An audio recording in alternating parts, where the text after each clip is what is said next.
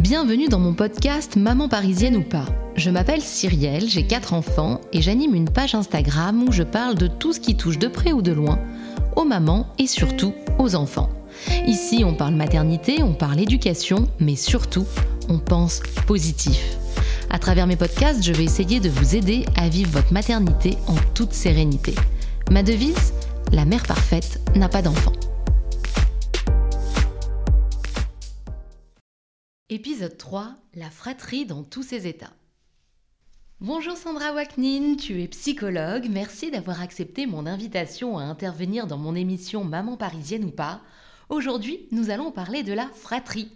Cette fratrie dont on est l'arbitre en permanence et qui, quelle que soit l'action sifflée, est huée. En tant que maman, on rêve toutes d'avoir une famille où bienveillance et solidarité sont les mots d'ordre. Alors déjà, est-ce que c'est possible? Et si oui, est-ce qu'il existe une recette pour y parvenir? Une fratrie qui s'entend bien, euh, ça vient aussi beaucoup de la façon dont on est parent avec chacun des enfants en fait. J'ai envie de te dire, euh, Cyrielle, si tu veux que tout se passe bien au sein de ta fratrie, déjà dans un premier temps, prends-les un par un. Prends-les dès que tu peux. Maximum, même parfois 10 minutes suffit. Il n'y a pas besoin d'aller les emmener euh, au cinéma, à Euro Disney, au restaurant. Même 10 minutes de jeu où tu es en tête à tête avec ton enfant, bah c'est génial. C'est quoi l'intérêt pour lui? Il ressent qu'il est un être propre en lui-même, qu'il ne fait pas que partie d'une famille, qu'il ne fait pas que partie d'une fratrie, qu'il est lui. Quand on fait ce moment avec lui, il faut insister dessus, il faut le verbaliser. C'est important pour qu'il en prenne conscience. Exactement, exactement. Tu as complètement raison. Il faut insister, il faut lui dire, tu sais, je sais qu'on a tous besoin de se sentir être un être unique, euh, une personne avec une identité à part, avec ce qu'on est et c'est pour ça aussi que je vais passer du temps que avec toi, parce que je sais que tu en as besoin. On en a tous besoin. Et ensuite, je passe du temps avec ton frère, avec ta sœur, et ainsi de suite. Tu préconises une activité en particulier pendant ces 10 minutes? Qu'est-ce qu'on fait? On discute, on fait du yoga, on lit une histoire Qu'est-ce qu'on fait? Idéalement, c'est de jouer au Playmobil, au Lego, au Barbie, euh, au poupée LOL, euh, voilà. Parce qu'en fait, et c'est l'enfant qui maîtrise. Parce que dans ce moment-là, l'enfant contrôle, a la sensation de maîtriser son environnement, a la sensation de contrôler le truc. Et donc, l'idée, c'est vraiment de lâcher prise et de laisser son enfant être maître de ces 10 minutes-là. C'est un double effet qui se coule pour la, euh, pour la fratrie. C'est que généralement, moi, ce que je propose, c'est qu'imaginons, il y a une fratrie avec trois enfants. C'est que quand le parent est avec un enfant, les deux autres, du coup, doivent jouer ensemble. Et donc ça les unit un peu dans l'attente de euh, bah, ça va bientôt être mon tour. Et puis au fur et à mesure, et on, et on tourne. Et ça permet de trianguler les relations et d'avoir des relations à deux et de développer aussi ces relations-là. On observe des fratries où ça se passe clairement mal, où les frères ne se supportent pas, ils peuvent pas se blairer, ils peuvent pas rester ensemble dans la même pièce. Ça s'explique? C'est des fratries où on a voulu toujours être toujours ensemble, que les frères et sœurs soient toujours ensemble. Au sein de la fratrie, ils apprennent à vivre, ils apprennent à entrer en relation avec l'autre. C'est le premier endroit où ils rentrent en relation, donc c'est important aussi qu'ils puissent rencontrer malgré tout des conflits, qu'ils puissent se disputer, qu'ils puissent se réconcilier. C'est ça qui va les faire grandir aussi. Des disputes, il y en a, et c'est hyper bon pour le développement de l'enfant. En fait, il faut qu'ils puissent se confronter, il faut qu'il puisse y avoir des disputes parce qu'en fait, bah, malheureusement, on n'est pas dans la vie des bisounours. Hein, donc, euh, le meilleur moyen pour qu'une fratrie s'entende bien, c'est d'intervenir le minimum. Plus tu vas laisser tes enfants euh, interagir seuls sans toi, mieux ils vont trouver des solutions en fait. Tant qu'ils sont pas en danger, laissez-les. Tant qu'ils se tapent pas dessus, évidemment, faut les laisser. Même si tu les entends hurler dessus, généralement, ils apprennent après à se, réguler tout seuls. Donc même si on sent que l'un est victime d'une injustice... Tu agis pas. C'est compliqué. Ah ouais, c'est hyper compliqué, je sais. Hein. il vaut mieux être dans la cuisine en train, de, en train de, préparer ton dîner et de dire Ok, je vais rester concentré sur ma tâche et je vais le laisser. Non, parce qu'en fait, c'est des, enfin, c'est des jeux. Il faut que tu imagines toujours dans ces moments-là, quand il y a une relation avec un frère et une sœur, qui vont chercher.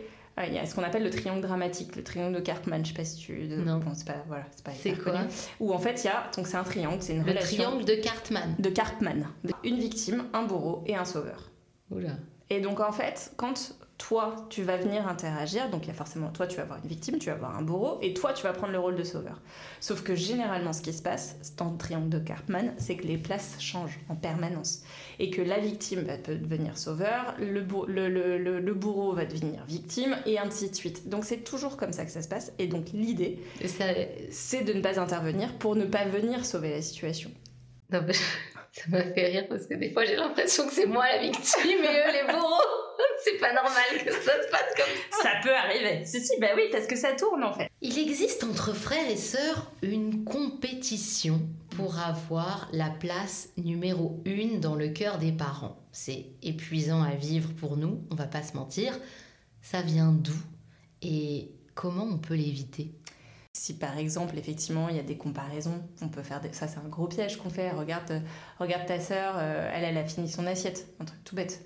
Ça, c'est erreur à éviter, ah à, proscrire ah dans, la, dans la famille. Vraiment, s'il y a l'erreur numéro un, et c'est un truc tellement facile, et nous, on a grandi comme ça, hein, c'est vrai que dans notre éducation qu'on a reçue, on était tous comparés. Ben non, en fait, il faut vraiment pas le faire.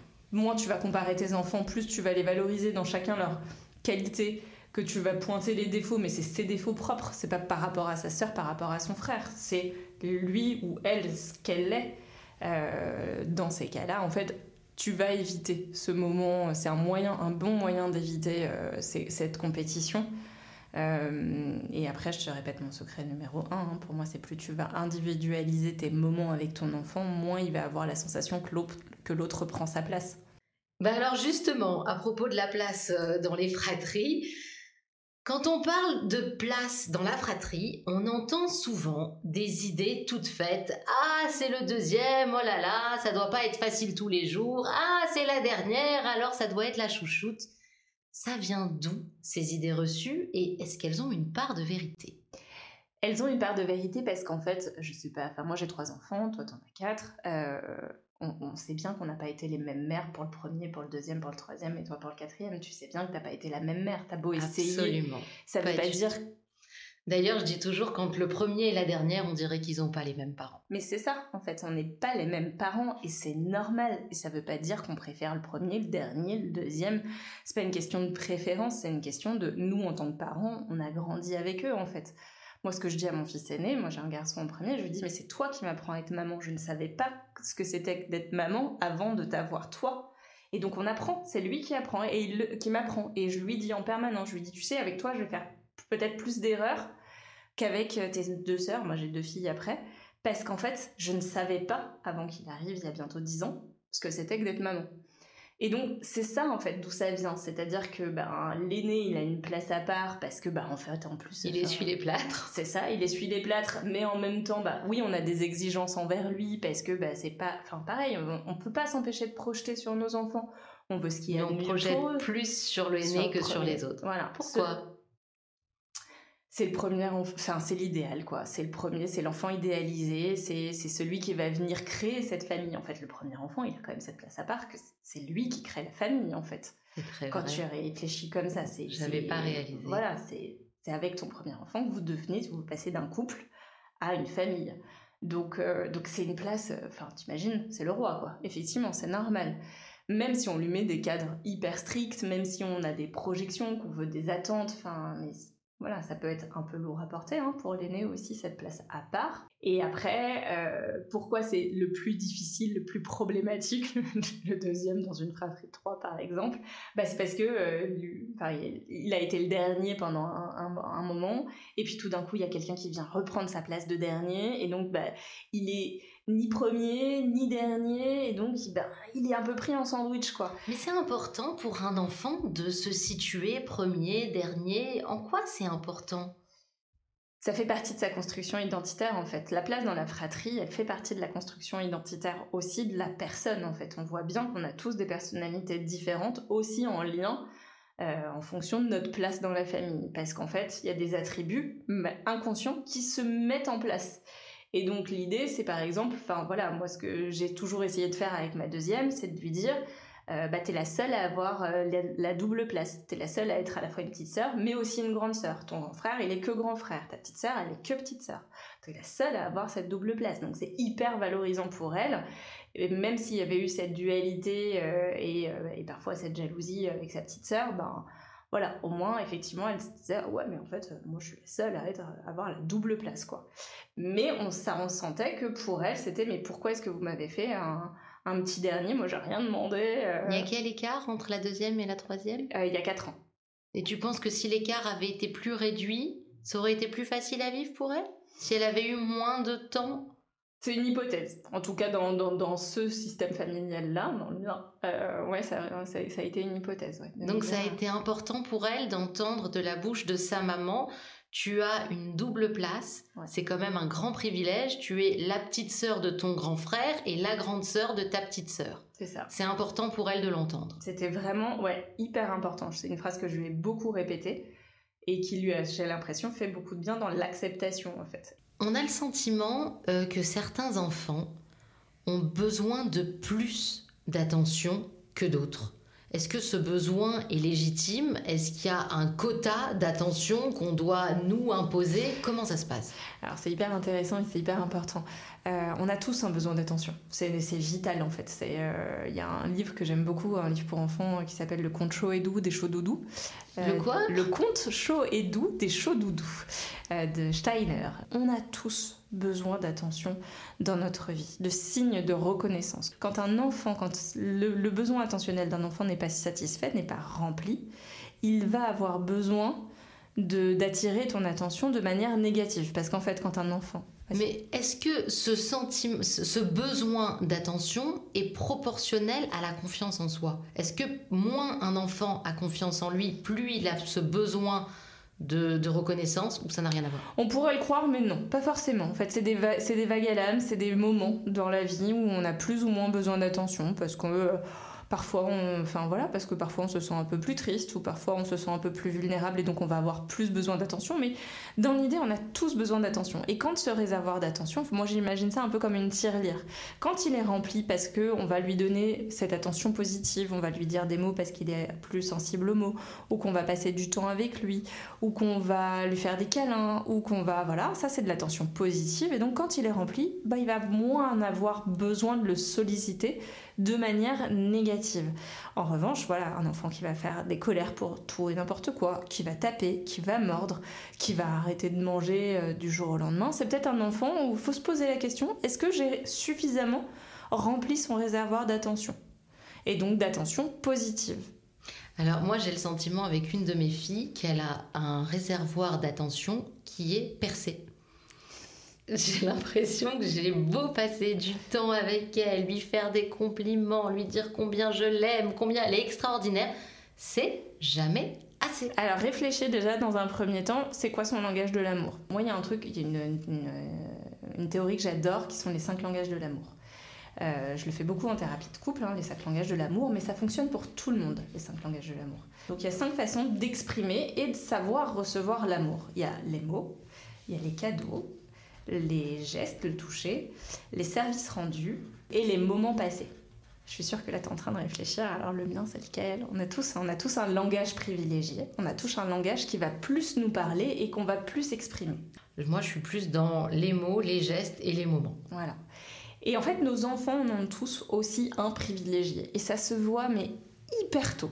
Ma fille du milieu, par exemple, elle sait le toucher. Elle a besoin que je lui la masse, que je lui, fasse des câlins, que voilà, beaucoup plus que si je lui dis des mots. Qu'est-ce qui va lui parler le plus? Parce que si par exemple, effectivement, tu lui donnes quelque chose où toi tu te dis c'est mon langage de l'amour, c'est ce que je sais le mieux faire, mais que elle ça lui parle pas. Moi, par exemple, c'est effectivement, j'exprime beaucoup par les mots. Mais par exemple, donc ce que je te disais tout à l'heure, ma fille, euh, ma fille du milieu, elle, ça ne, enfin, ça ne ricoche pas. C'est-à-dire que j'ai beau lui dire des mots, ça ne résonne pas, ça ne vient pas la nourrir. Et donc, bah, je me plante. J'ai beau lui dire je t'aime, t'es extraordinaire, qu'est-ce que tu es belle et qu'est-ce que tu es merveilleuse. Elle, ce qui la nourrit, c'est les gestes. C'est les gestes. Et donc, du coup, tant que je la touche pas, tant ça que je fais pas, aucune résonance. Exactement. C'est très intéressant comme point et tu viens de me faire prendre conscience de quel est son langage de l'amour et dans quel langage je la nourris et en fait je suis complètement à côté de la plaque. J'ai demandé euh, aux mamans qui me suivent sur Instagram si elles avaient des questions à te poser. On a quelques questions. La première c'est est-il possible et sain d'éviter le sentiment de jalousie comment Ça reprend un peu la question que je t'ai posée sur la compétition. Mais la jalousie, c'est encore un degré au-dessus de la compétition.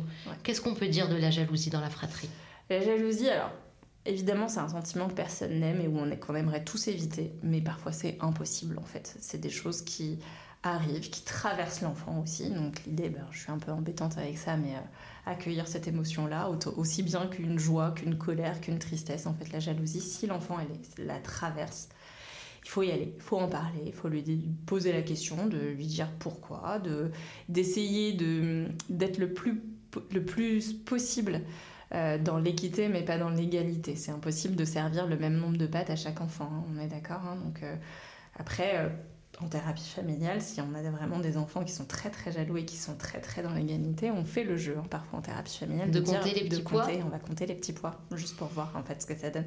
Et à force de le faire trop trop trop souvent, l'enfant va en avoir ras-le-bol et généralement il arrête. Mais c'est pas euh, les parents qui en ont ras-le-bol avant. Ah non non non, les enfants en fait non bah non parce que les, les parents on a plus, euh, on a souvent euh, plus de, d'endurance que les enfants au final. Hein. donc en fait ils n'ont pas tous les mêmes besoins, ça c'est hyper important hein, de réfléchir à quels sont les besoins des enfants. Euh, et de s'adapter en fonction des besoins de chacun. Et plus on va leur expliquer ça aussi, plus ils vont, mieux ils vont le comprendre en fait, qu'ils aient des traitements différents et donc moins il y aura de jalousie.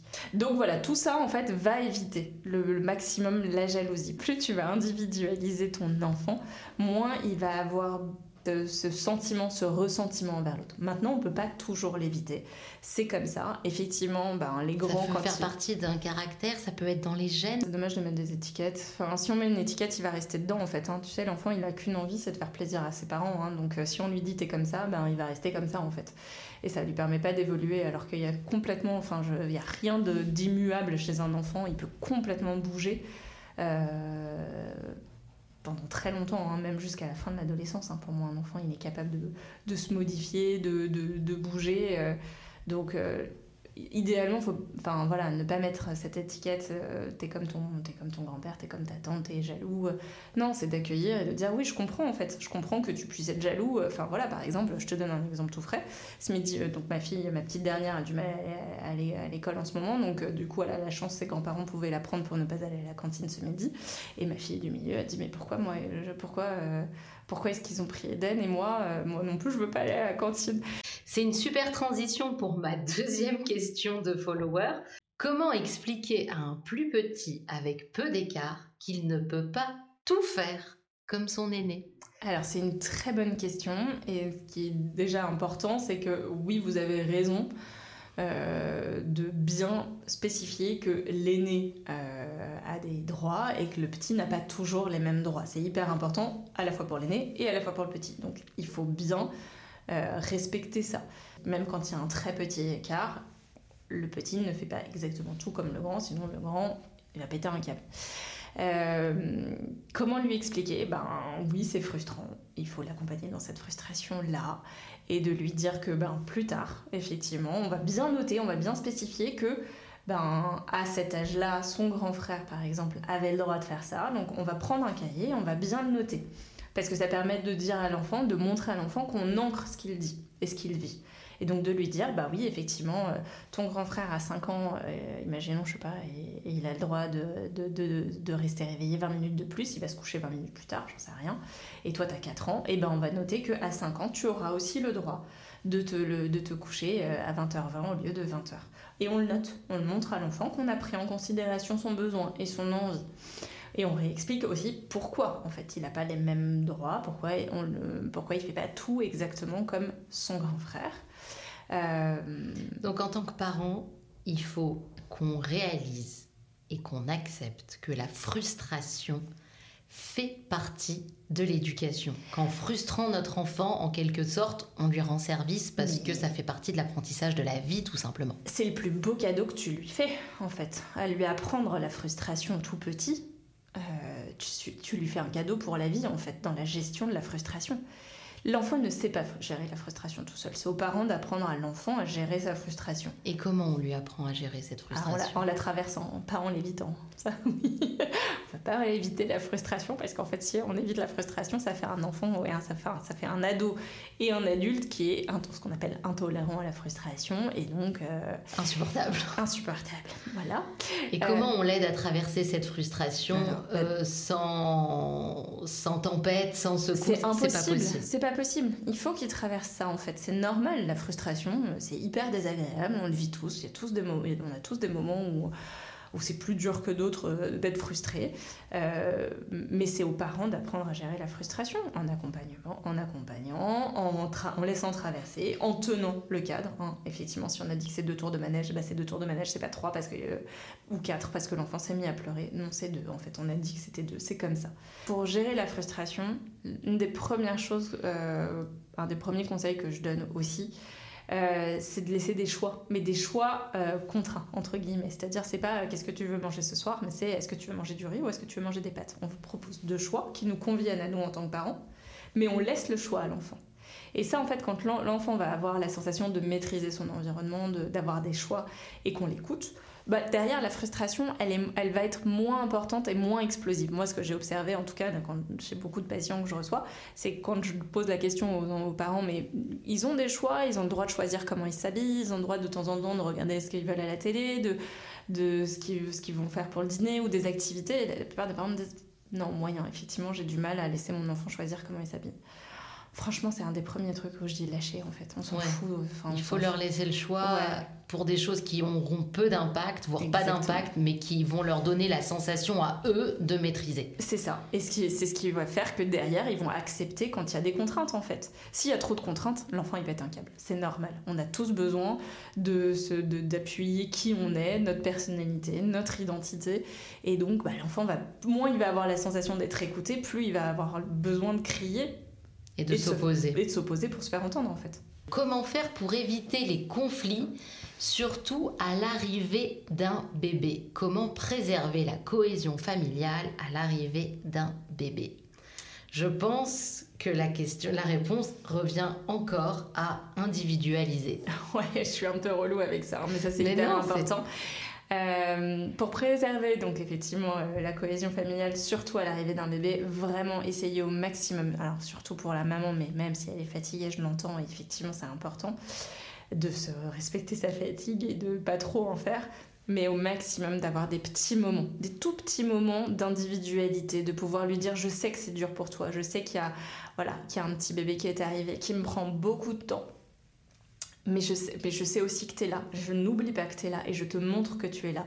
Et dès que je peux, je vais passer 5 minutes, 5, 10 minutes. Et alors, euh, ok, on peut être épuisé, on va pas jouer au Barbie, au Playmobil et au Lego, mais même lire une histoire, faire un petit une partie de memory, de, euh, de Uno ou de cartes qui prend 5-10 minutes.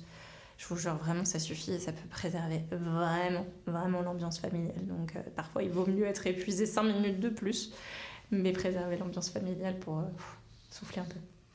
Est-ce que tu aurais des jeux à recommander pour euh, resserrer les liens dans la fratrie? Alors, il y a plein de jeux de coopération, il y a plein de jeux de société hein, où il n'y a pas de gagnant. Moi, je trouve ça génial, tous ces jeux-là. euh, où on est tous gagnants, où on est tous perdants. Ça, c'est top. Enfin, voilà, les jeux de coopération, il y en a un qui est tout petit, pour les tout petits, qui s'appelle Le Verger, qui est super. Euh, voilà, on peut jouer à partir de 2 ans avec des enfants enfin, tout, vraiment tout. Et même, enfin, voilà, mon fils de 10 ans, il joue encore avec sa petite sœur, ils adorent jouer ensemble. Ça, c'est chouette. C'est des super jeux. On va pas ne faire que ça parce que bah, c'est normal aussi d'apprendre à gagner, à perdre euh, avec la frustration. Après, il y a des choses toutes simples, euh, comme plein de choses que tu proposes dans ton, euh, sur, sur ton Insta, que j'adore, hein, mais il y a plein de trucs euh, qui peuvent faire. Les jeux de mime, ça c'est top. Donc un exemple typique de jeu de coopération, la chasse au trésor, La chasse au trésor, c'est Mmh. top. Où ils doivent euh, répondre aux énigmes ensemble, euh, enquêter ensemble pour trouver un trésor qui va les ça. récompenser tous ensemble. J'en ai un où mais, euh, ça, les enfants adorent. On appelle ça, nous, chez nous, vanille chocolat. Et c'est, euh, par exemple, voilà, c'est quoi ton parfum de glace préféré, à toi, Cyril? Moi, c'est chocolat. Chocolat. Et ben moi, on va dire que c'est vanille. Et donc, je vais te demander de répéter le mot chocolat comme moi, je dis vanille. Donc, si par exemple, je te dis vanille. Chocolat. Hmm, Vanille. Chocolat. Voilà. Et ça, c'est des jeux, en fait, de liens. Et où, du coup, l'enfant, va, ils vont rigoler, tu vas voir. Enfin, voilà, il n'y a pas d'enjeu. C'est un enjeu. C'est un jeu où il n'y a pas d'enjeu. Et où, du coup, c'est un jeu tout simple que tu peux faire n'importe quand. Et où les enfants peuvent faire ça ensemble. Et ils s'éclatent. enfin, voilà, ils vont trouver des voix, ils vont faire des gestes. Et donc, ça, c'est super chouette. Donc, privilégier les jeux où il n'y a pas d'enjeu. Euh, est-ce qu'il faut investir l'aîné d'un rôle de protecteur vis-à-vis des suivants? Ça, ça dépend vraiment de la personnalité de l'enfant. J'ai envie de te dire, il y a des enfants qui vont le faire instinctivement, et tu as des enfants où euh, ils vont rien avoir à faire. Et en fait, plus tu vas imposer ce truc-là, plus ça va être lourd à porter ça peut et être... mal vécu. exactement. Donc vois comment, enfin voilà, faut voir avec euh, comme, avec ton enfant comment il est, comment il se sent, est-ce qu'il en a envie, est-ce qu'il y a vraiment besoin d'être protecteur? Et, euh, est-ce que c'est un vrai rôle ou est-ce que c'est juste instinctif? Bah, Un grand frère ou une grande sœur va avoir envie de prendre soin de des petits qui vont derrière. Généralement, ça peut se faire instinctivement, ouais. C'est marrant parce que moi j'ai le problème inverse. Je dois souvent rappeler à l'aîné qu'il n'est pas le père de ses sœurs, mais leur frère. Et ça c'est hyper important. De son mais ouais, c'est hyper important de lui rappeler, de lui dire mais tu sais t'es pas leur père, t'as pas à faire le, t'as pas à leur faire leur éducation. Ils ont un père, ils ont une mère profite, enfin, toi, c'est tes meilleurs alliés. Enfin, moi, c'est ce que je leur répète aussi à mes enfants, c'est de se dire, vous êtes vos meilleurs amis, les personnes sur qui vous allez pouvoir compter toute votre vie, c'est vous. C'est une très belle phrase de conclusion. Les seuls sur qui tu pourras compter toute ta vie, c'est vous. C'est très vrai, parce que les amis, ça va, ça vient, et ce qu'on retrouve tout au long de sa vie, c'est bien sa famille. Donc pour conclure, on va retenir euh, trois notions euh, individualisées, ne pas coller d'étiquettes sur les enfants et favoriser la frustration. C'est ça. Merci beaucoup Sandra pour cette interview. Merci à toi Cyrielle. Merci d'avoir pris le temps de répondre à mes questions. C'était très intéressant. Moi j'ai appris plein de choses et j'espère que c'est le cas de toutes nos auditrices. Si elles ont des, des questions, elles peuvent te contacter sur ton compte Instagram Sandra Wack 9. C'est ça. Merci Sandra, à bientôt. Merci à toi. Merci d'avoir pris le temps de m'écouter jusqu'au bout. J'espère que ce podcast vous a plu. N'hésitez pas à me laisser un message sur ma page Instagram Mini Parisien en un seul mot avec un S. Et à très bientôt pour de nouveaux podcasts.